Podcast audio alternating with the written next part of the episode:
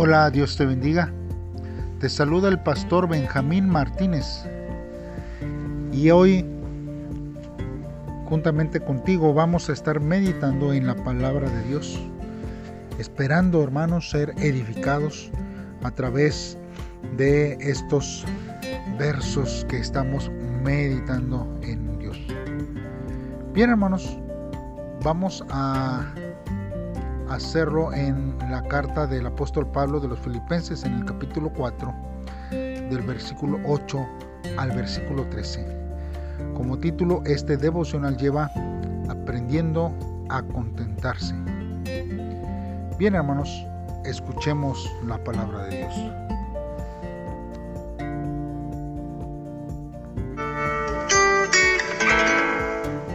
Finalmente, hermanos, Piensen en todo lo que es verdadero, en todo lo que merece respeto, en todo lo que es justo y bueno.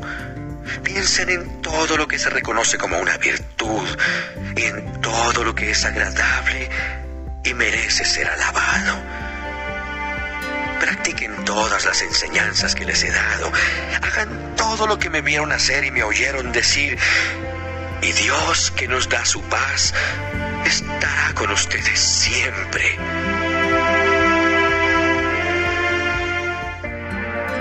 Pablo da gracias a los filipenses.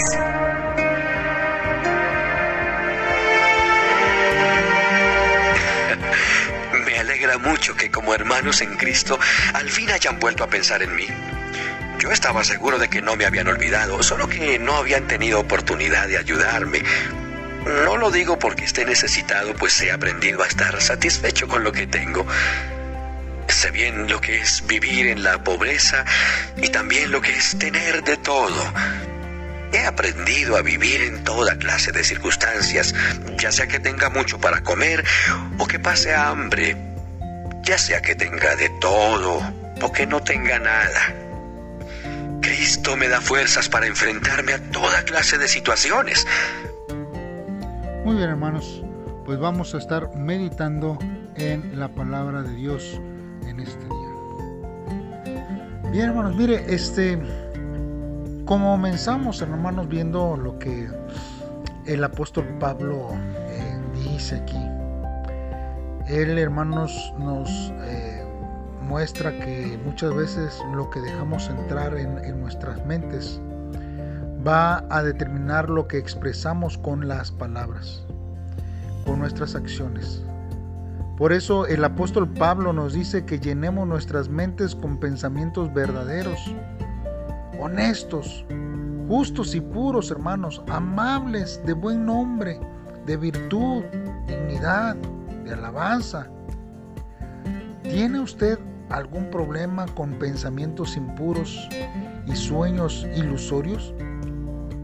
Entonces, hermanos, debe usted examinar lo que está dejando entrar en su mente, quizás a través de la televisión o los libros, las conversaciones que tiene, las películas, las revistas, las redes sociales, aún la música. Y debe de reemplazar los materiales que le están haciendo daño con materiales útiles. Sobre todo, hermanos, Lea la palabra de Dios y ore.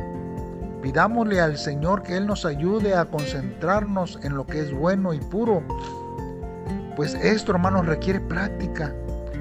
Pero se puede lograr cuando nosotros ponemos dedicación siempre en su palabra. No es suficiente solamente escuchar o leer la palabra de Dios. Y tampoco, hermanos, quizás conocerla bien, pues he tenido, hermanos, la desdicha de conocer personas que conociendo la palabra de verdad se desviaron y se dedicaron a hacer lo contrario de la palabra de Dios. Hermanos, por eso debemos de ponerla en práctica. Porque qué fácil es, es, eh, escuchar una predicación, hermanos, y olvidarnos de lo que dijo el predicador. Qué fácil es leer la, la, Biblia, hermanos, y no pensar en cómo vivir de una manera diferente. Qué fácil, hermanos, es discutir lo que significa un pasaje y no vivir su significado. Hermanos, nos exponemos a la palabra de Dios, hermanos, pero cuando la, leemos, hermanos, no es suficiente. Conozco varios intelectuales de la Biblia, pero no lo logran entender, hermanos. Mas, sin embargo, cuando nosotros la leemos y nos conduce, hermanos, a la obediencia, entonces nosotros veremos que verdaderamente está dando frutos la palabra de Dios en nuestra vida.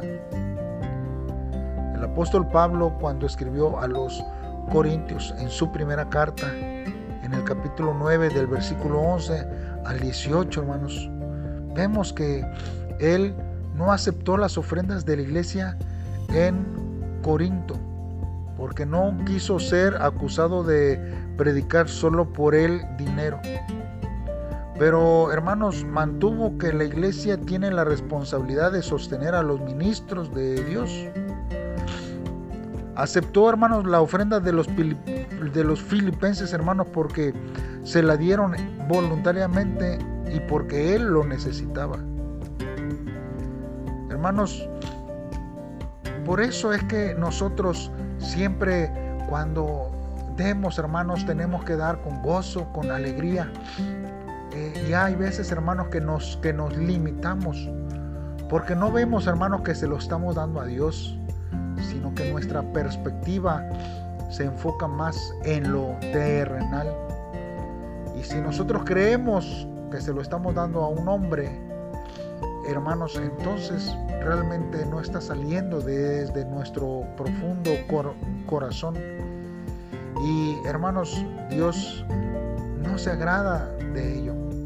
Por eso cuando traigamos nuestras ofrendas, hagámoslo con todo nuestro corazón, hermanos.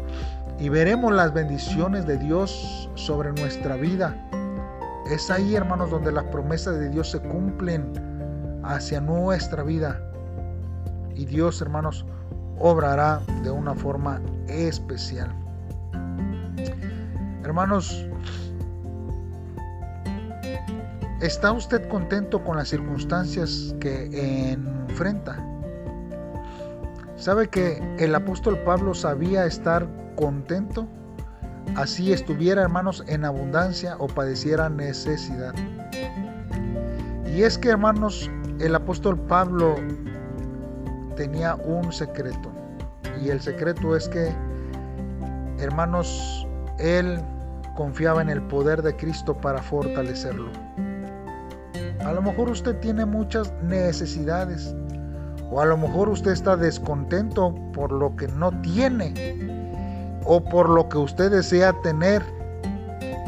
Hermanos, necesitamos aprender a apoyarnos en las promesas de Dios y en el poder de Cristo, que Él nos ayudará a poder contentarnos a pesar de nuestra situación.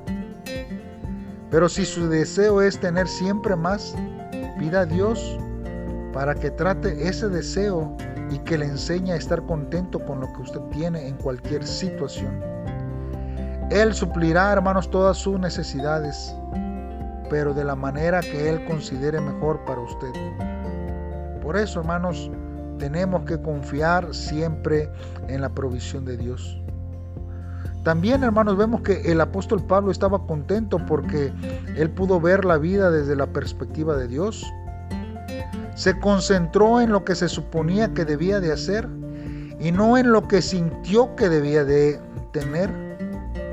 Él tenía sus prioridades definidas y estaba agradecido por cada cosa que Dios le había dado. Hermanos, el apóstol Pablo se había despojado, hermanos, de todas las cosas no esenciales, a fin de poder concentrarse en lo eterno.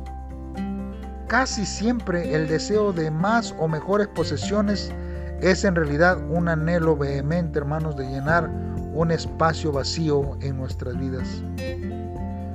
¿A qué se siente usted atraído cuando siente un vacío interior? ¿Cómo puede usted hallar verdadera satisfacción, hermanos?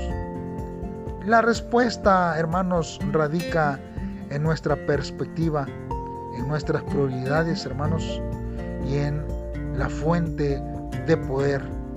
Si su fuente de poder es Cristo, entonces todo aquello será, hermanos, suplido por el poder de Dios.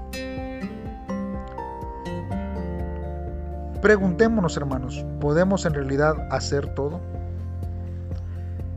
El poder, hermanos, que recibimos en nuestra unión con Cristo es suficiente para poder hacer su voluntad y poder enfrentar los desafíos que surgen al comprometernos, hermanos, en realizarla.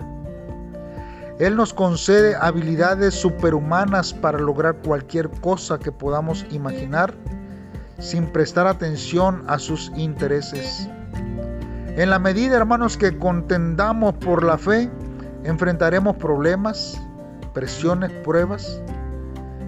Y cuando esto, hermanos, acontezca, debemos de pedirle al Señor Jesucristo que Él sea el que nos fortalezca. Porque si nosotros, hermanos, no nos fortalecemos en Él, no podremos, hermanos, tener la victoria que nuestro Señor Jesucristo ya nos tiene preparado para nosotros en todo tiempo. Busquemos siempre la voluntad de Dios sobre nuestras vidas y Él, hermanos, obrará de una manera especial en cada uno de nuestros corazones. ¿Por qué no oramos en esta hora y le pedimos a Dios que Él provea el poder que necesitamos? Porque ese poder solamente proviene de Él y sin Él nada podemos hacer. Padre, en esta hora estamos delante de ti, Señor, buscando tu presencia cada día, sabiendo, Señor, que tu voluntad es perfecta hacia nuestras vidas y hacia nuestros corazones. Hoy, Señor, reconocemos que de ti proviene el poder para poder, Señor, darnos la fuerza en los momentos de dificultades. Enséñanos, Señor, a contenernos tanto en la abundancia, Señor, como en la escasez. Que no haya tristeza en nuestro corazón. Más bien que nos gocemos sabiendo que en ocasiones tendremos y quizás en ocasiones escaseemos de alimento. Perdónanos, Señor, porque quizás nos hemos quejado en muchos momentos de dificultad y no te hemos dado gracias por todas las cosas que nos has concedido.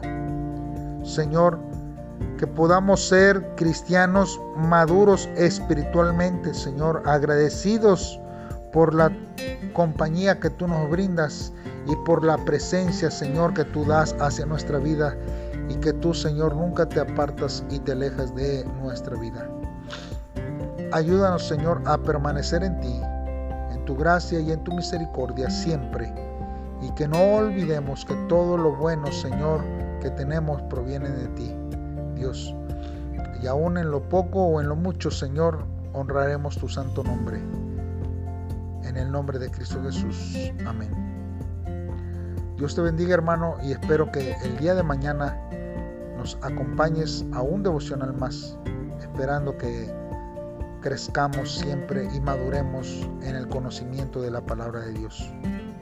Saludos y bendiciones.